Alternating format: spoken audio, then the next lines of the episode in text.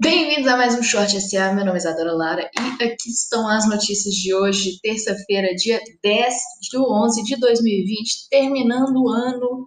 A gente teve eleições, presidente dos Estados Unidos sendo fechadas, sendo concluídas no sábado e no domingo, e a vacina da Pfizer fazendo um grande volume de trazendo um grande volume de investimentos para a bolsa ontem, que fechou em alta. Mas antes as bolsas chinesas, bolsas, as bolsas asiáticas, as bolsas asiáticas fecharam mistas hoje. A China ela teve um, as bolsas asiáticas, as bolsas chinesas tiveram uma queda de 0,55% e 0,4%, respectivamente, para o SSI e o Xangai. São, o, o, teve uma queda muito voltada pelo índice de preço ao produtor, ao consumidor, a famosa inflação. Na verdade, tiveram uma desinflação lá. A inflação ao consumidor foi fraca e chegou à mínima de 11 anos, que é muito ruim, que mostra que o consumo não está tão aquecido quanto os chineses gostariam. É, tivemos algumas bolsas em, em alta, como por exemplo Tóquio, Hong Kong, Seul, Singapura e Sydney tiveram alta, com a maior alta sendo de Singapura de 3,67%. Enquanto isso, o Bovespa ontem ele fechou bem forte pelo otimismo com a vitória do Biden e da vacina da Pfizer, que aparentemente teve uma, um resultado, mostrou-se 90% eficaz nos estudos preliminares, que é muito bom, a gente tem uma vacina aí que provavelmente está chegando, mas a gente teve uma outra interrupção de uma outra vacina. Mas antes, ontem o Ibovespa subiu em 2,57%, estando em 103 mil pontos. O volume financeiro foi de 49 bilhões, foi acima da média, foi um giro recorde do, do Bovespa, foi quase um giro recorde do Bovespa, que o, o maior, o maior giro foi de 54,9 bilhões de reais de giro. Foi muito próximo aí do recorde. É, a Pfizer e a BioNTech, elas estão, elas, elas foram as primeiras a anunciarem a dados bem-sucedidos em larga escala.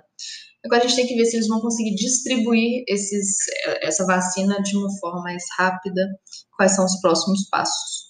A Petrobras teve uma alta de 9%, Gol também, a Gol, Azul, Embraer, todas tiveram altas bem expressivas, CVC, que foram empresas que tiveram muitas dificuldades com o coronavírus. Algumas empresas que tiveram vantagens com o coronavírus, por exemplo, Zoom, fecharam em baixa, fecharam em queda com, com essa notícia, porque aí, teoricamente, a gente tem uma. Uh, eles vão ser menos utilizados.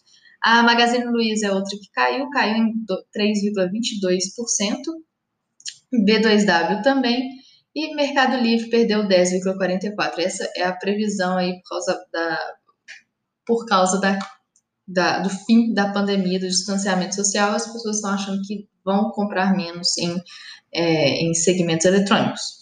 A Enjoei foi outra que caiu em 4,78% depois da estreia da B3.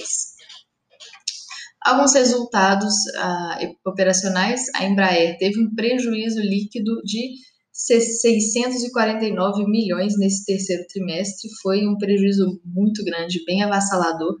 É, ela teve um resultado negativo também em 2019 de 314 milhões no terceiro trimestre de 2019, com esse impacto do coronavírus, é, piorou ainda uma coisa que já estava meio ruim. Falando da vacina, a Coronavac ela é interrompida pela Anvisa é, depois de um adverso grave, que aparentemente não teve relação com os testes, ou estão tentando entender o que, que aconteceu com a Anvisa, por que, que a Anvisa ela de fato interrompeu o estudo é, e para julgar sobre o risco-benefício da continuidade dele, mas assim, uh, não sabemos por quê e temos que entender melhor. Os eventos considerados graves são óbito, uh, evento adverso possivelmente fatal, incapacidade, invalidez e esse tipo de coisa, anomalias em geral. É, e a gente ainda teve algumas rodadas de resultados. A Magazine Luiza ela teve um lucro líquido de 500, 215 milhões de reais no terceiro trimestre, um aumento de 69,6% em relação ao mesmo período do ano passado. BRF, Brasil Food, teve um lucro líquido em queda de base anual de 50%. é, o lucro foi de 218 milhões, que foi ainda esperado acima do esperado pelos analistas. A Udux ela teve um lucro em queda no terceiro trimestre, mas resultados acima das previsões do analista. O, o lucro líquido foi 1,5% menor em relação ao ano passado. São Martinho, pela altas na venda de açúcar, ela teve um lucro que disparou.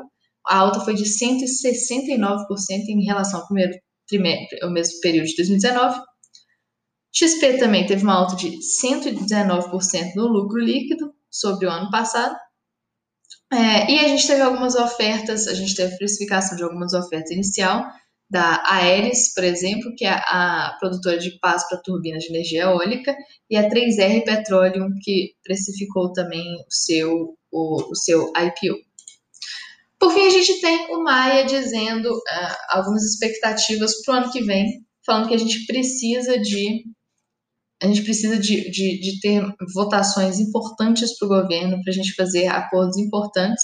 Alguns acordos estão em pauta, é, cota para mulheres nas câmaras de vereadores, é uma proposta de emenda, diz ele que tem muito poucas mulheres, na, na tem mais de 2 mil municípios que não tem uma mulher representando na sociedade da Câmara dos Deputados, dos vereadores.